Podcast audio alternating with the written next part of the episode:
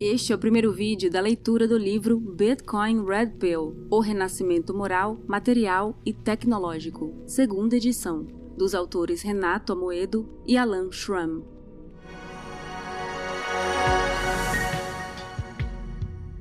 Se quiser ir direto ao assunto, pode pular este vídeo. Ele contém um roteiro com justificativas e análise contextual.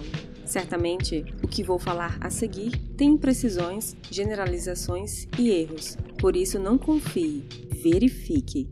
Cada informação relevante tem referências em notas de rodapé ou no glossário.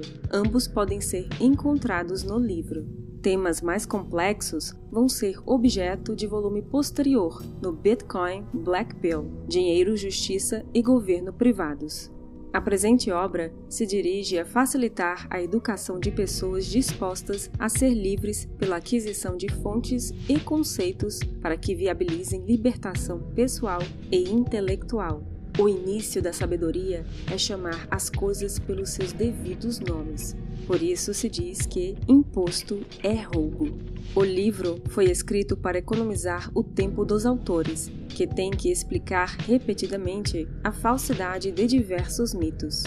O Bitcoin, BTC, a cultura de criptografia e segurança digital é um bote salva-vidas para a liberdade e prosperidade de diversas famílias e uma das habilidades fundamentais para sobreviver financeiramente. Este texto é um presente a quem quiser entender os motivos pelos quais 1. Nos últimos 10 anos, não existiu nenhum produto financeiro de renda fixa, perda fixa ou variável, perda variável como as bolsas bolivarianas, com qualquer expectativa média de ganho real no legacy, economia formal. O que fica óbvio até mesmo pelo CDI e B3, Bolsa Bolivariana do Brasil, perderem até do ouro guardado no colchão, sistematicamente em ambiente de juros negativos e senhoriagem acelerada. Poupar em Bitcoin é assumir alto risco, com alto potencial de ganho. Poupar em perda fixa ou perda variável é certeza de perda no longo prazo. 2. A maioria dos traders são viciados em apostas e as corretoras funcionam como cassinos. Não há como viver de trade sistematicamente exceto se você tiver vantagem competitiva sobre os demais atores do mercado, seja na velocidade das execuções, vantagem na difusão ou acesso a dados ou notícias, ou vantagem na capacidade de manipular preço, o que não é o caso de ninguém que emprega dinheiro e tempo em cursos de trade vendidos no YouTube. A literatura científica e lógica demonstra que, no longo prazo, mais de 95% das pessoas se dão melhor empregando o tempo em seu trabalho ou até mendigando, fazendo preço médio e corrigindo a diversificação da carteira para manter proporção pré-determinada entre ativos, com rebalanceamento anual ou semestral. Só quem lucra sistematicamente nessa indústria são vendedores de cursos e relatórios e as corretoras. O resto é catar moedas na linha do trem.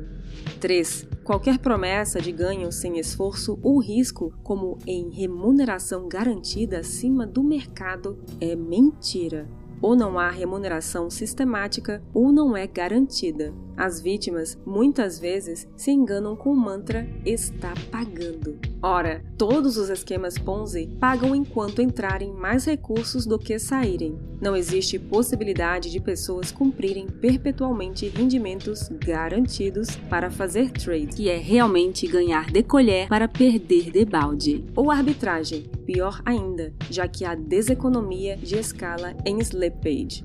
Se você mandar bitcoins para um desconhecido, provavelmente não vai receber nada de volta, muito menos em dobro, como prometido nos golpes de giveaway, detalhados no capítulo 2, com impersonificação de Elon Musk, Vitalik, Saylor e outras personalidades, como oferecido nesta live fake no YouTube.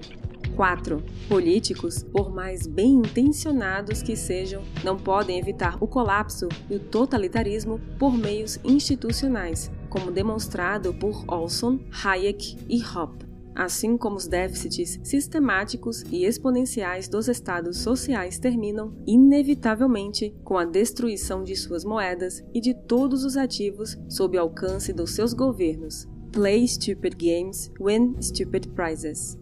5. Você só é dono dos bitcoins em endereços de que tem controle exclusivo das chaves privadas. Propriedade é um conceito absoluto. Se você tem saldo bancário, ou de ações, ou até escritura de imóvel, e um burocrata pode revogar sua titularidade ou destruir seu valor com tributos, ou até regulações ambientais ou de zoneamento, então isso não é sua propriedade em seu conceito original. É outra categoria de direito. Ter saldo de bitcoins em corretora não é ter bitcoins assim como ter saldo de reais, moeda fiduciária, em empresa ou banco, não é ter reais, é ter créditos que podem ser podres. Qualquer um pode criar endereços de Bitcoin em qualquer dispositivo, mesmo sem acesso à internet. Qualquer um pode minerar, transacionar ou manter saldos em Bitcoin sem autorização ou identificação. Ninguém controla o Bitcoin, nenhuma empresa, nem governo. O sistema não tem responsável nem chefe. Não é possível impor sobre ele lei nacional ou decisão judicial.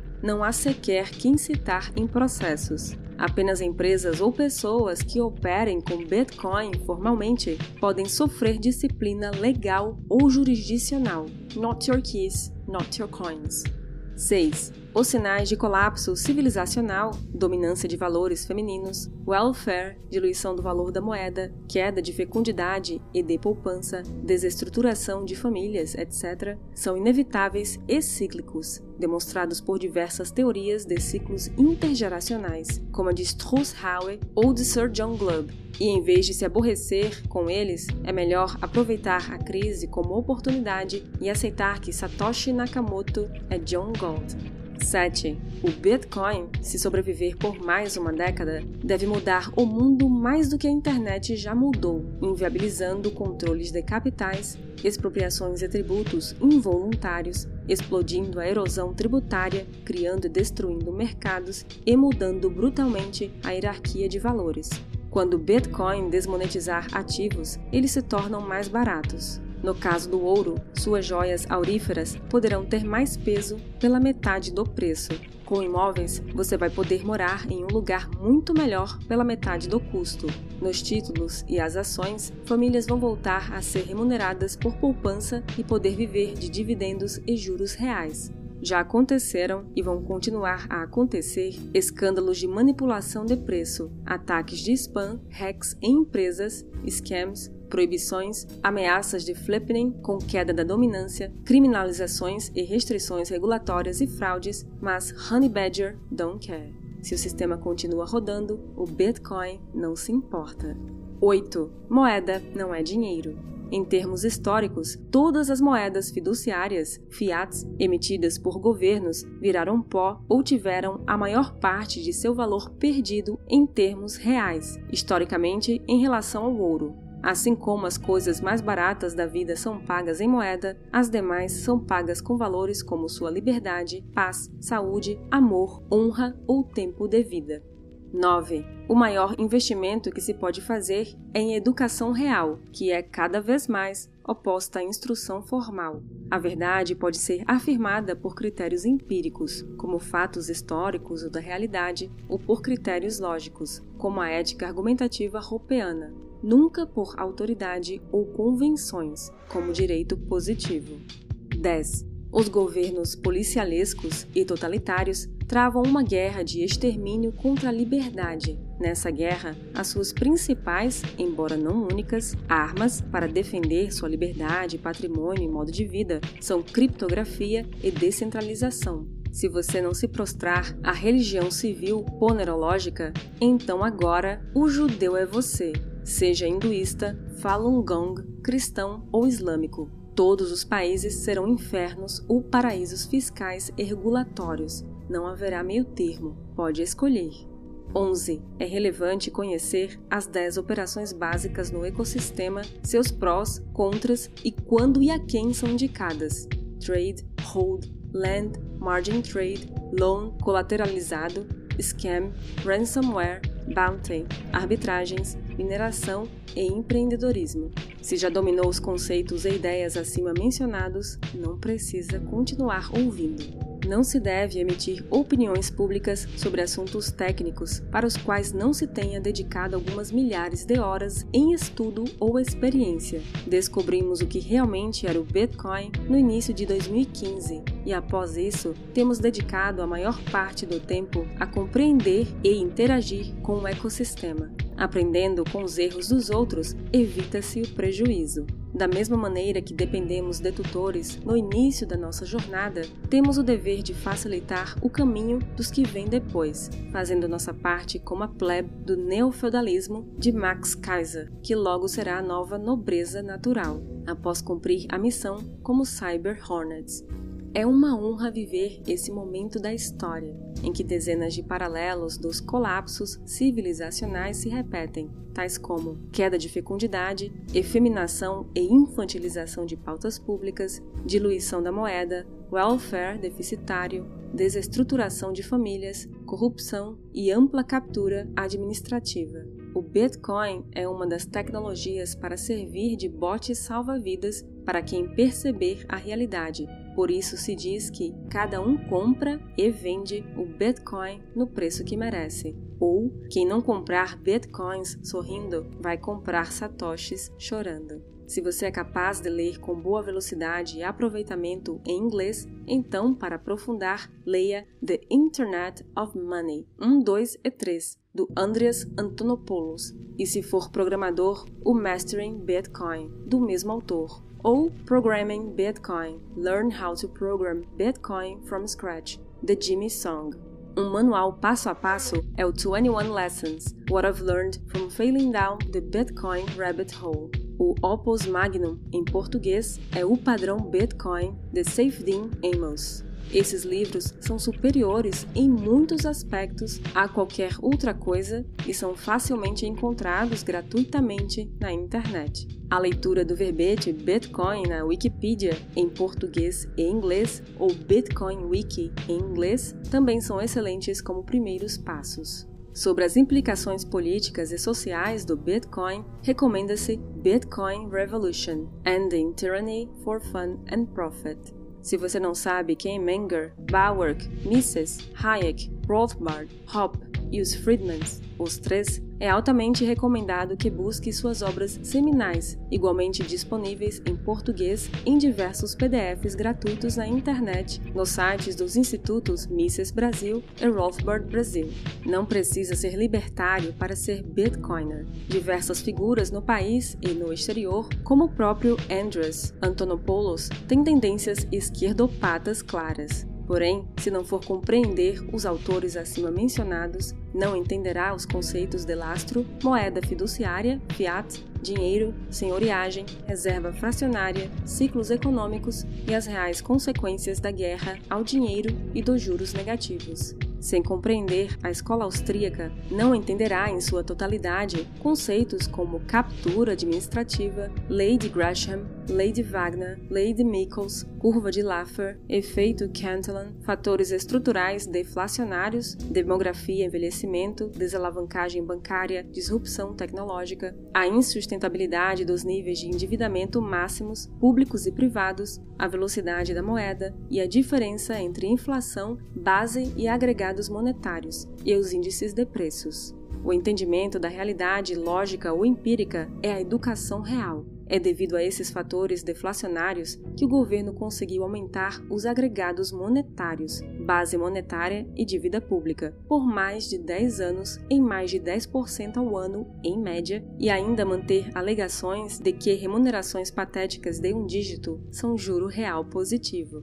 A vovó No Coiner recebe 90% do CDI, menos de 5% ao ano, tem mais de 15% de perda real devido à inflação e ainda tem que pagar imposto de renda. Quando você compreende que o mundo e o Brasil vivem em um ambiente de juro real negativo, descontado o aumento da base monetária e o risco, entende que nenhum produto financeiro convencional pode ser considerado investimento. Aí sim é possível entender por que produtos como o ouro, que sequer pode ser considerado investimento, ganharam da inflação oficial e até mesmo do aumento do salário mínimo desde o início do Plano Real.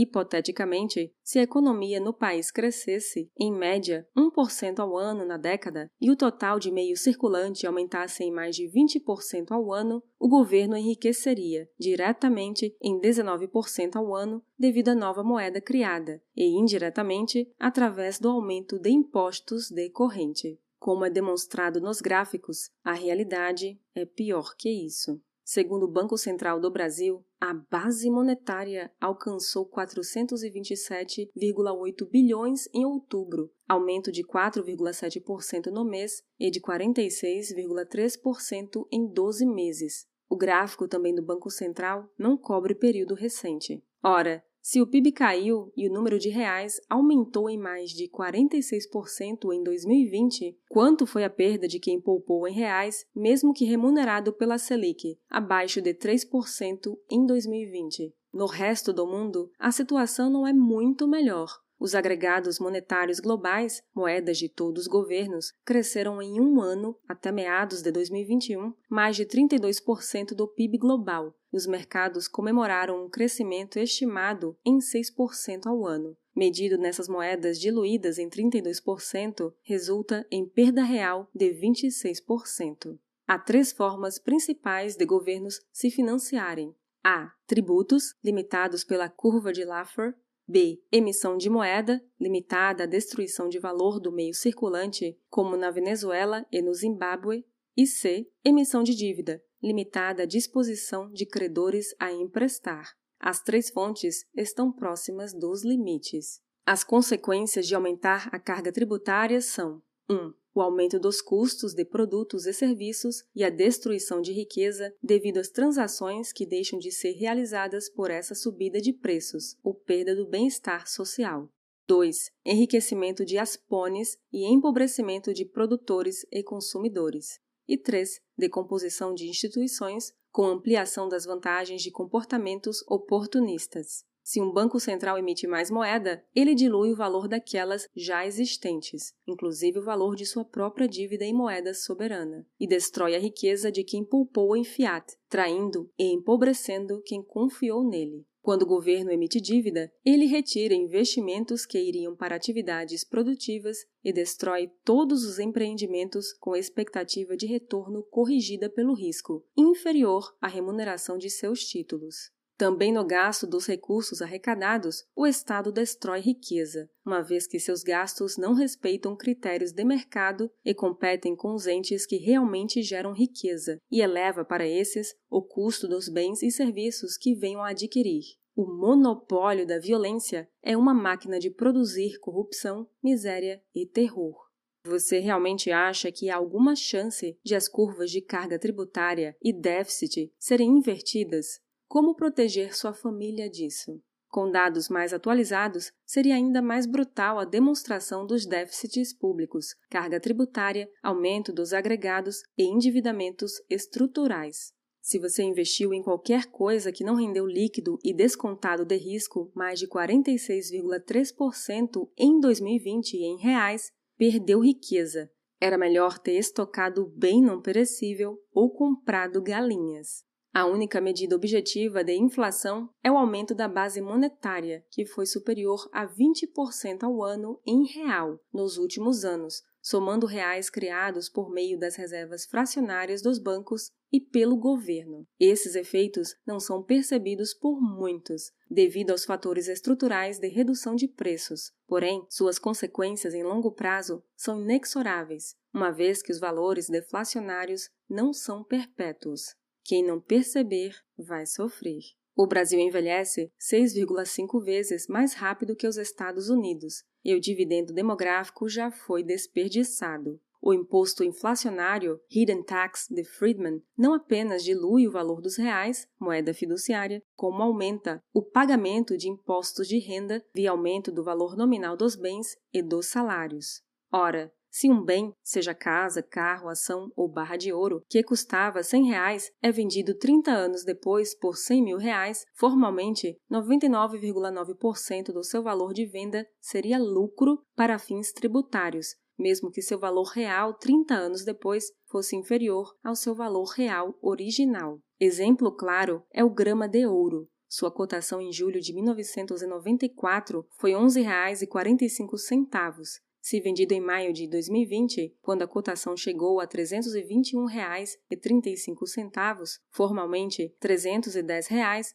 um lucro e tributáveis, mesmo que esses 310 comprassem menos bens em 2020 do que R$ 11,45 compravam em 1994. Ou seja, o imposto inflacionário aumenta a arrecadação ao inflar nominalmente a renda, amplia a capacidade do Estado de se endividar ao reduzir o valor real de sua dívida, dilui o valor dos detentores de moeda e títulos de dívida, empobrecendo quem confiou no governo, e subtrai das famílias os benefícios deflacionários da tecnologia. Por isso, a inflação deve ser medida por aumento da base monetária e não por índices de preços como IPCA no Brasil ou CPI nos Estados Unidos, usualmente manipulados. Grandes mentes discutem ideias, mentes medianas discutem eventos e as mentes pequenas discutem pessoas.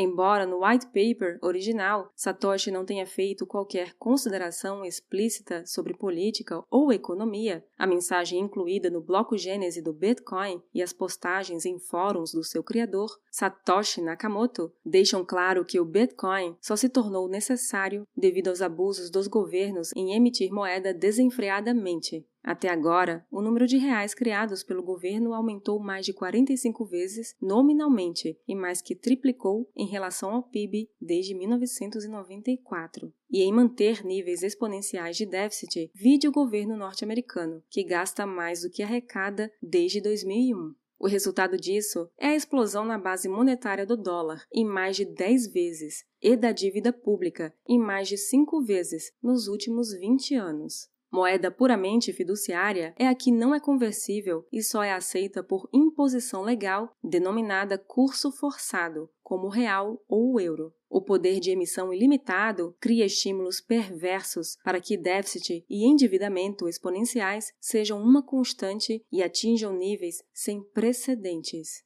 Há dez vezes mais riqueza em fiat que em ouro. As políticas de guerra ao dinheiro, restrição de uso e propriedade de moeda lodial e os juros negativos permitem ampliar ainda mais o endividamento público e o totalitarismo financeiro. Exemplos dessas limitações ao uso e à propriedade da moeda física, ouro e outras formas de moeda lodial são, desde 2015, as restrições de uso de moeda para transações privadas na Itália, na França e na Espanha, coroadas com a retirada de circulação das cédulas de 500 euros, e a propriedade limitada sobre ouro na Alemanha e na Índia, e proibida nos Estados Unidos de 1934 a 1975. O resultado do juro real negativo, além da elevação artificial dos valores dos ativos, foi a desigualdade social sem precedentes. O juro mundialmente apresentava tendência de queda desde 1981, mas o ápice do processo foi demonstrado na última década, em que até ouro no colchão superou métricas como o índice Bovespa ou o CDI, ou seja, qualquer investimento bancário sem riscos extremos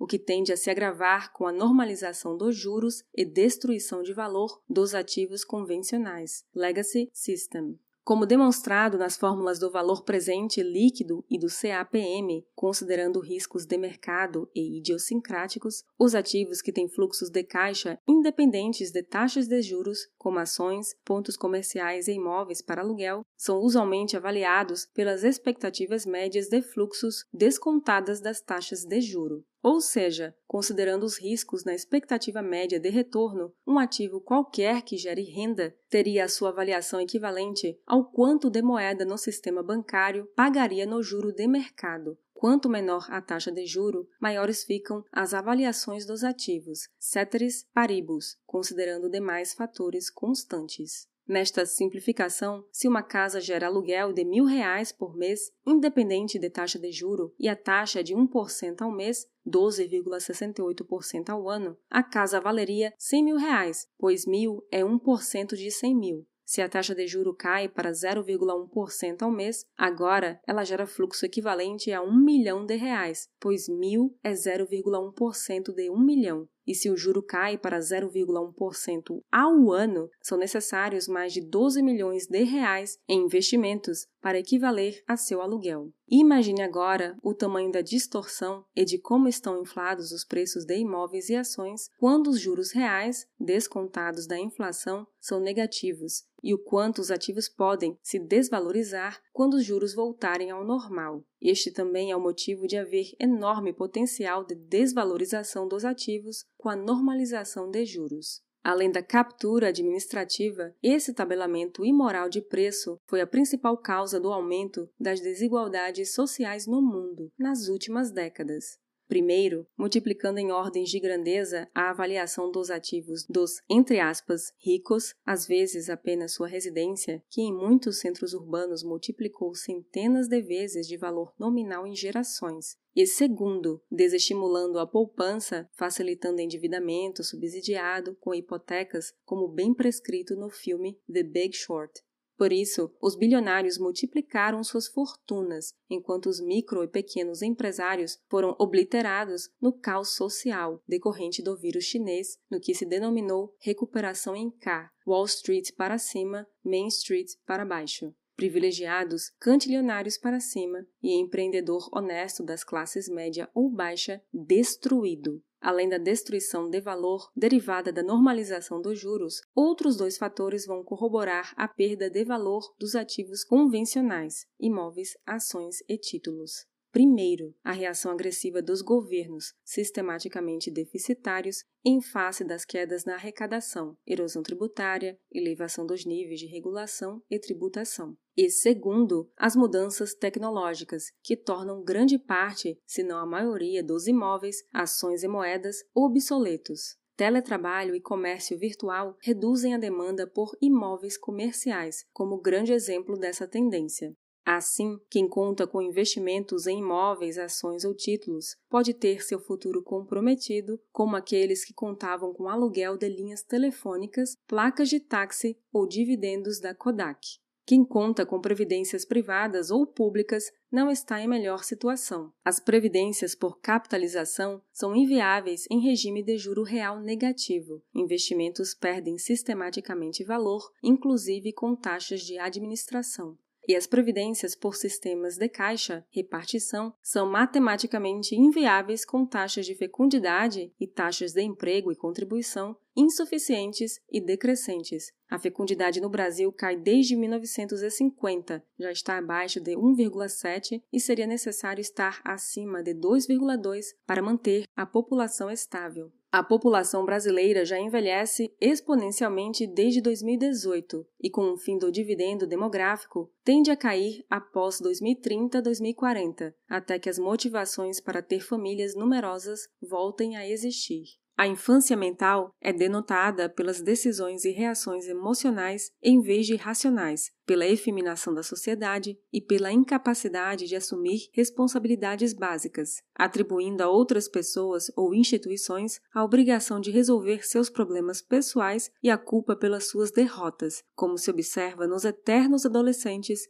que acreditam que o Estado tem dever de dar educação e saúde gratuitas, ou aqueles que, sem trabalhar, estudam para concurso ou fazem a terceira ou quarta graduação aos 30 anos, como Charlinho do Hermes e Renato, educacionistas, ou aqueles fracassados que culpam sombras pela sua derrota, terceirização moral, seja a sua cor, os judeus, o capitalismo opressor ou os seus pais. Quando alguém entende que ninguém te deve nada, torna-se adulto mentalmente. Se optar por tomar a Matrix Red Pill e ser livre, vai passar a ser responsável, vai ter que estudar, entender e assumir as consequências de seus atos. Liberdade absoluta é responsabilidade absoluta. Ser livre não é sinônimo de fazer o que tiver vontade. Quanto mais autodisciplina e autocontrole, quanto mais entendimento, mais liberdade, mais poder e mais responsabilidade. Então, se está pronto para deixar a infância política, mental e financeira, pode continuar a ver este vídeo. Já está mais que consolidado que a instrução formal hoje é oposta à educação real, como já demonstraram Taleb e Robert Kiyosaki no livro Fake Money, Fake Teachers and Fake Assets ativos, moedas e professores de mentira. Bill Gates e Zuckerberg largaram os estudos para empreender. Amancio Ortega e Steve Jobs nunca foram alunos de qualquer faculdade. E Thomas Edison largou a escola no segundo mês. Isso sem contar os exemplos de sucesso sem formação universitária no país, desde Luiz Inácio e Alcolumbre até os bilionários Joesley e Wesley Batista, que sequer terminaram o colegial. Testes oficiais como Enem e Enad indicam que a maioria dos universitários no país é de analfabetos em algum grau. No passado, o consenso era o pensamento mítico e mágico e abordagens concretas e objetivas eram minoritárias. A alquimia era dominante e química estudo marginal. A astrologia foi dominante por séculos e a astronomia era marginal. Hoje, com a academia profundamente infiltrada e subvertida, disciplinas inteiras continuam dominadas por pseudociência, misticismo e ideologia pura, como a nutrição baseada em Ansel Keys, a economia baseada em marxistas e keynesianos ou direito baseado em direito positivo, refutado desde seu início, ou em ativismos ainda mais baixos, intelectual e moralmente. Políticos têm interesse que as crianças do povo sejam educadas para serem independentes, ricas e inteligentes, ou dependentes, pobres e imbecilizadas. Quando alguém compreende a resposta desta pergunta, entende que o governo, socialismo, comunismo não é incompetente. Ao contrário, o governo é altamente eficiente em aumentar o poder do Estado e a riqueza dos governantes, incluindo aí todo o estamento burocrático, os eleitos, o deep state, os aspones concursados e, especialmente, os amigos do rei ou consórcio, como prefere Olavo de Carvalho em Os Estados Unidos e a Nova Ordem Mundial, ao se referir aos maiores beneficiários da captura administrativa, degeneração derivada do aumento do Estado, além de suas funções próprias de jurisdição e defesa. Olavo de Carvalho atingiu seu nível de popularidade e influência exatamente por despertar na população o entendimento de que 1. Um, o coletivismo é a expressão do mal absoluto, em termos de direitos naturais ou até espirituais, trazendo a público fontes como Eric Vogelin, Lyle Rossiter, Mentalidade Esquerdista, Lobachevsky, Ponerologia Política e Solzhenitsyn, Arquipélago Gulag.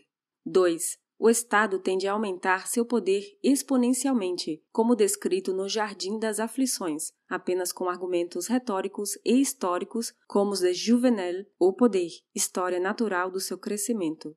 E 3 o meio de aumentar os poderes do Estado de maneira exponencial é a engenharia social, planejada e insidiosa, destruindo a inteligência pela instrução formal controlada por burocratas, desestruturando as famílias com leis feministas e estímulo à promiscuidade, infiltrando e subvertendo instituições sociais, incluindo aí a moeda, infantilizando eleitores e efeminando homens, corrupção da inteligência. Os problemas do professor Olavo com os pagamentos do seu curso são excelentes exemplos da urgência da educação em relação a criptomoedas. Se o curso fosse pago em Bitcoin ou outra cripto pseudonônima, nem que fosse stable dollar, problemas com PayPal, PagSeguro e IRS, Internal Revenue Service, ou RFB, Receita Federal do Brasil, seriam evitados e a identidade dos alunos preservada, em vez de exposta a governos e corporações militantes para expurgos presentes e futuros. Assim como a educação pública não visa educar, a imprensa progressista não tem como objetivo informar nem convencer.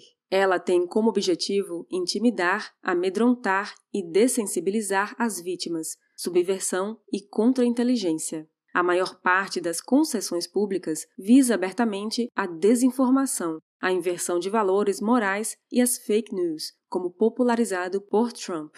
A infância política é identificada pelo cultivo da arrogância fatal, crença irracional de que a sociedade pode ser planejada e regulada positivamente por uma autoridade central sem qualquer skin in the game devidamente refutada por Hayek, dentre outros, no O Uso do Conhecimento na Sociedade. A infância financeira advém da crença de que é possível constituir riqueza ou mesmo manter padrão de vida pagando metade de sua renda de tributos e usando a outra metade para pagar por aquilo que já pagou ao Estado para te prover.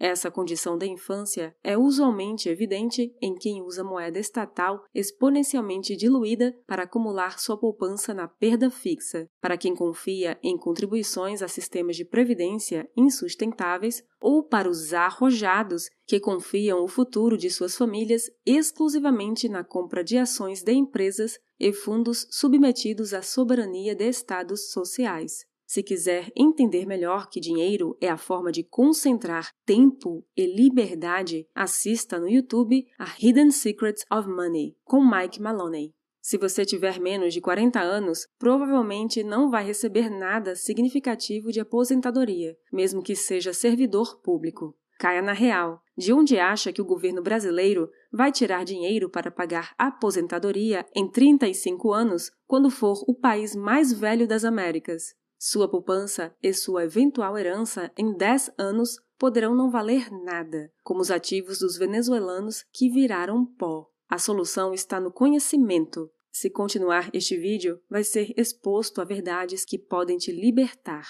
Por esses motivos, foi criada uma alternativa de reserva de valor superior ao ouro em certos critérios aristotélicos do dinheiro, o Bitcoin. Os atributos de moeda são fungibilidade, as unidades serem indistinguíveis umas das outras, divisibilidade, durabilidade, transportabilidade e, se além de moeda for dinheiro, deve ter o atributo da escassez para servir de reserva de valor. O Bitcoin é mais divisível, mais transportável, mais fungível, já é mais escasso em oferta marginal, inflação anual, que o ouro após maio de 2020 e até agora tem sido durável. Embora nesse critério o track record do ouro imponha superioridade com milhares de anos e maior resiliência pontas de flecha, contas para fazer pulseiras e colares e ferramentas de obsidiana, rocha magmática, foram demonetizadas pelo cobre. O cobre foi demonetizado pela prata, a prata pelo ouro, o ouro por fiats. Agora, fiats estão sendo demonetizadas pelo Bitcoin, a abstração suprema. Esse processo ocorreu no mundo em milênios e no Brasil em poucos séculos com os indígenas, denotando ser orgânico. Em todos os processos anteriores, os amigos do rei enriqueceram às custas dos poupadores. Agora, o varejo, a plebe, pequeno investidor, enriqueceu antes do legacy, instituições tradicionais, fundos, bancos e governos. Por isso, Bitcoin não é a oportunidade da geração, mas a oportunidade da história da humanidade. A falha grave na argumentação de quem defende que a morte das moedas fiduciárias, o fim das empresas zumbis e a irrelevância de governos são processos inevitáveis devido à queda dos custos de transação e aumento dos custos administrativos, como detalhado por Coase e Calabrese Melamed quem prevê a inevitabilidade do futuro baseado em projeções de tendências econômicas são os marxistas e malthusianos. Ambos erram completamente. Neste aspecto, há mais razão com Paulo Cogos do que com Peter Turguniev. A engenharia social da deixa claro como populações podem aceitar a destruição de grande parte da economia privada e a revogação de liberdades com base em mera propaganda estatal ou atos abertamente ilegais. Há pessoas muito inteligentes que não entendem a urgência e utilidade do Bitcoin, simplesmente por viver em bolhas de crença na legalidade e legitimidade estatal. Se você acredita que o governo te deu educação, saúde e segurança e que a moeda emitida por ele te protege de perdas, não haveria por que migrar para as nuvens. Classe média do primeiro mundo, aspones, marajás, empresários amigos do rei e os mais corrompidos moralmente vão ser os últimos a aceitar. Por isso que se diz que o Bitcoin é um buraco negro que atrai primeiro aqueles elementos de maior massa e densidade intelectual e moral procedimentos de confinamento de gente inocente e saudável, sem qualquer fundamento empírico ou lógico que destrói empresas, empregos e poupança, ou a obrigatoriedade de uso de pano ineptas e insalubres, mesmo após resultados superiores em instituições, economia e imunidade de manada em países que não adotaram como Suécia e Uruguai, demonstram como a humanidade pode perder liberdades e riqueza rapidamente e sem motivo real, vez que a mortalidade da doença é de menos de 2% em septuagenários e de menos de 1 para cada 1.200 insaudáveis, sem tratamentos específicos. Trata-se de arrogância fatal prever o resultado de futuras interações de mercado entre bilhões de agentes, como experiências de ditaduras totalitárias na China, Cuba e Coreia do Norte provam, governos podem sim interferir em custos de transação e novas tecnologias podem reduzir brutalmente os custos administrativos e de controle social. Várias tecnologias superiores em diversos aspectos já foram rejeitadas no teste real de eficiência no mercado ou por interferência regulatória. Essa argumentação indica que a Web 1.0, sites estáticos e não interativos, foi capaz de tornar serviços postais obsoletos com os e-mails, locadoras de DVDs e venda de CDs igualmente eliminados por serviços de download.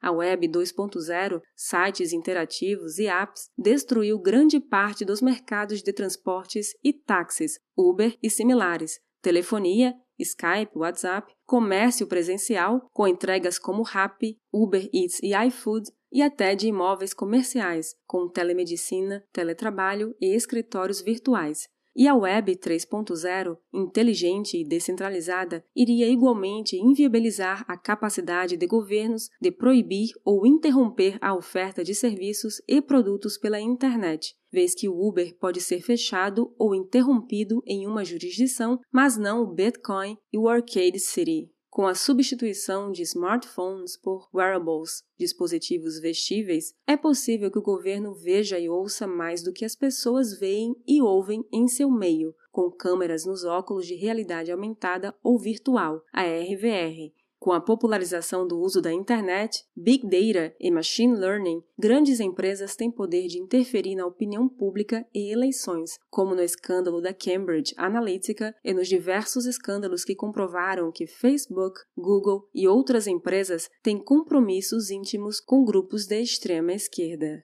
Com o fim das moedas alodiais, novos níveis de totalitarismo e controle são iminentes, inclusive permitindo juros ainda mais negativos e mais gasto estatal. Se o mundo futuro será um paraíso regulatório fiscal comparado com o presente, ou se será um inferno totalitário, depende das ações que tomarmos hoje, inclusive por meio da divulgação do Bitcoin e do desinvestimento do Legacy. Essa foi a maior motivação para escrever esta obra. Pouco ou nada importam as boas intenções de qualquer governante. Como se diz no ditado popular, de boas intenções, o inferno está cheio. Como já foi comprovado por Hayek em O Caminho da Servidão, uma vez adotado o estado social, o caminho para o colapso é inevitável. Para terminar o prólogo, é necessária a demonstração, corolário, do quão frágil e improvável qualquer melhora pelo voto em uma breve digressão sobre o governo que seria oposição a tudo que estava posto até então.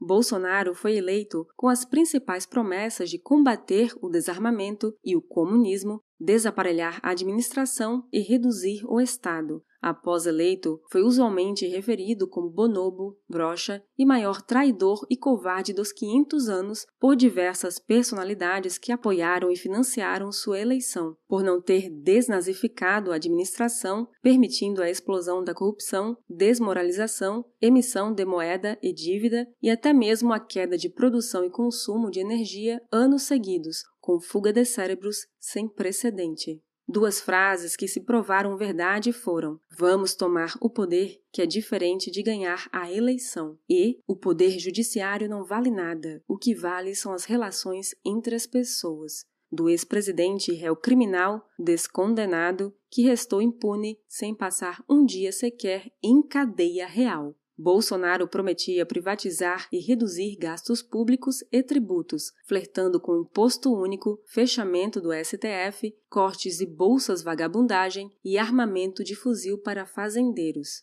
O resultado, após a maior parte do mandato, foi 1. Um, Ampliou o desarmamento, reduzindo o número e a natureza das armas que um cidadão comum pode ter no SINARME, Sistema de Registro de Armas de Cidadãos Comuns, indicando para o Ministério da Justiça sucessivos agentes admiradores e ativistas da extrema esquerda, que, por sua vez, aparelharam o Ministério da Justiça com desarmamentistas convictos. 2. No Ministério da Fazenda, como na maioria dos ministérios, indicou majoritariamente esquerdistas e gente comprometida com a extrema esquerda, como a nomeação da família de Léo Pinheiro, um dos principais operadores do mensalão, para a Caixa, de Gustavo Franco, íntimo de FHC e hashtag ele não, ativo na época da eleição. E Levi, ligado e indicado por Dilma que estava no jantar de Cabral em Paris, para o BNDES, e de gente do BTG, cujo controlador é ex-presidiário por ser o banqueiro de Lula, para a maioria dos bancos públicos. 3. Nas mudanças legais, ampliou os privilégios feministas, a engenharia social e a carga tributária, reduzindo a poupança e a renda privada, com uma reforma da previdência imoral e estatista que pereniza a miséria. 4. O Enem de 2019 foi amplamente considerado o mais vergonhoso em sua desorganização e progressista em seu conteúdo desde sempre, e de 2020 nem se fala. 5. Em vez de combater o comunismo e cortar relações diplomáticas com ditaduras criminosas, Jair prometeu, em discurso na ONU, facilidades como ingresso no país sem visto de agentes do regime mais assassino e genocida da história, enquanto seu vice propunha abertamente casamento do país com o Partido Comunista Chinês, PCC. E seis, em vez de eliminar estímulos perversos de bolsas farelo-petralhas que subsidiam o ócio e a informalidade, sancionou o maior programa de subsídio à vagabundagem com auxílio emergencial a mais de 66 milhões de pessoas, excluindo qualquer empregado ou servidor. E em ano eleitoral propôs imposto de renda negativo para perpetuar esses pagamentos. Resistir é desinvestir, ter qualquer coisa em ditadura de exceção bolivariana é financiar e apoiar seus crimes. Quando o voto na urna e opinião da maioria são irrelevantes, relevantes passam a ser os votos com os pés, onde coloca o dinheiro, ou com armas, lutando para reconquistar as liberdades.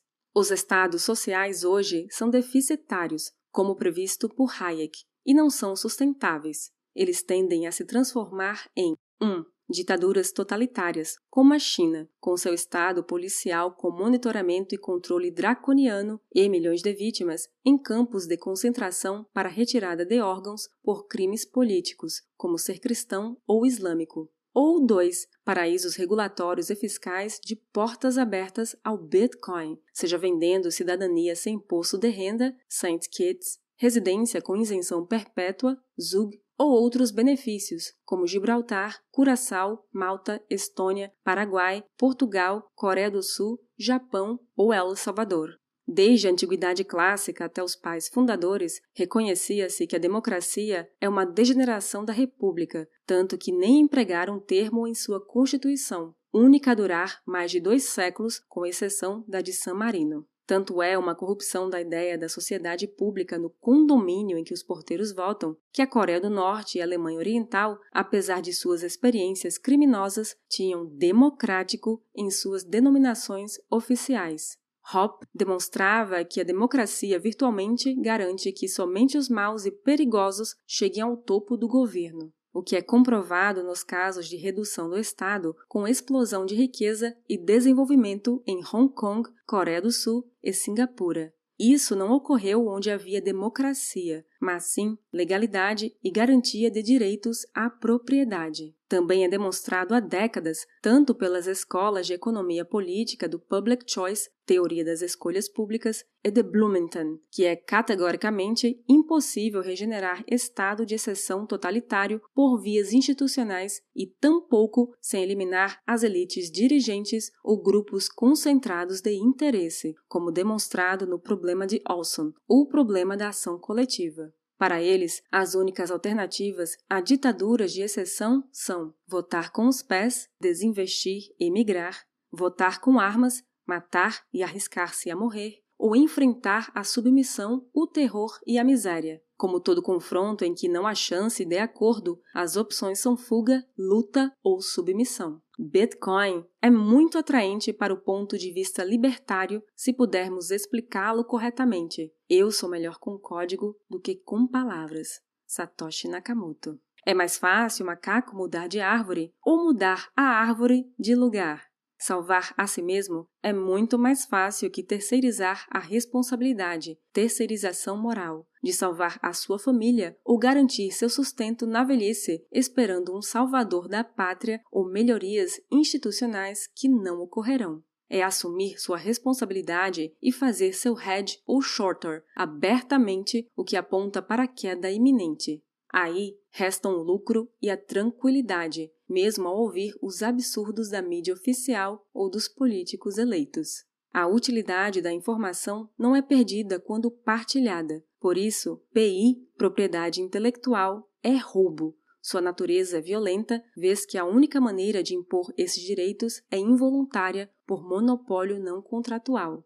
Os autores do livro dizem: sinta-se à vontade para reproduzir parcial ou totalmente a obra, contanto que referencie a fonte. E é o que estamos fazendo aqui no L de Liberdade. Em uma lista de personalidades relevantes na comunidade para a busca de mais conteúdo, não podem faltar Fernando Urrich e Safiri Felix, grandes speakers de Bitcoin que produziram conteúdos muito didáticos para iniciantes. Richard Hittenband também tem excelentes materiais, como a série Os Antifrágeis, explicando a obra de Nassim Taleb capítulo por capítulo. Há canais de resumos de notícias, como Visão Libertária, Ideias Radicais, ressalvado que já elogiou a Atlas, Pirâmide Descarada e apaga vídeos quando muda de opinião, Investidor Libertário, Roberto Pantoja e Coreia com K. Quanto a AT, Análise Técnica, os principais atores em português são Guilherme Renó e Fausto Botelho. Acertam mais que erram, mas ambos já foram oprimidos. Os bitcoinheiros são maximalistas de alto valor e reputação Número de seguidores e views não são medidas de qualidade na internet. Diversos golpistas e piramideiros têm centenas de milhares de seguidores. Inclusive, o YouTube há anos lucra com crimes e golpes anunciados na plataforma. Há entes mais antigos na comunidade e com muito mais conhecimento técnico, reputação e horas dedicadas ao ecossistema que os autores do livro, como Felipe Mica, Rodrigo Souza, Marco Carnu, Algorista, Daniel Fraga e Narcélio Filho. Se tiver dúvidas sobre a reputação de alguém, verifique, pergunte a alguém em quem confie, construa sua rede de confiança. Uma das máximas da comunidade é Don't trust, verify. Não confie, verifique. Everyone is a scammer and willpower is your only defense. Outras fontes em português recomendadas para quem passou do básico são o Café com Satoshi, relatório quinzenal da Paradigma Capital, o relatório da Nox, 21 milhões podcasts, do João Grilo, Foxbit Research, relatório da Foxbit, Explica Bitcoin e o portal Livecoins. Em inglês, os principais canais no YouTube são Kaiser Report, Coin Telegraph, Crypto Tips, BTC Sessions e Bitcoin Fixes This, do Jimmy Song. Para um nível mais avançado, além das comunidades nas redes sociais, os podcasts de Stephen Livera, Laura Shen, Bitcoin Unchained, e o Peter McCormack, What Bitcoin Did podcast, Anthony Pompliano, The Pomp Podcast, Guy Swen, Bitcoin Audible, Safety Amos, The Bitcoin Standard Podcast, que tem crescido mais que os canais de YouTube e BitChute. Uma etapa importante na educação em criptomoedas é cursar MOOCs, cursos virtuais normalmente gratuitos, como da Universidade de Nicosia ou curso sobre economia austríaca e Bitcoin da The Bitcoin Standard Academy, The SafeDean.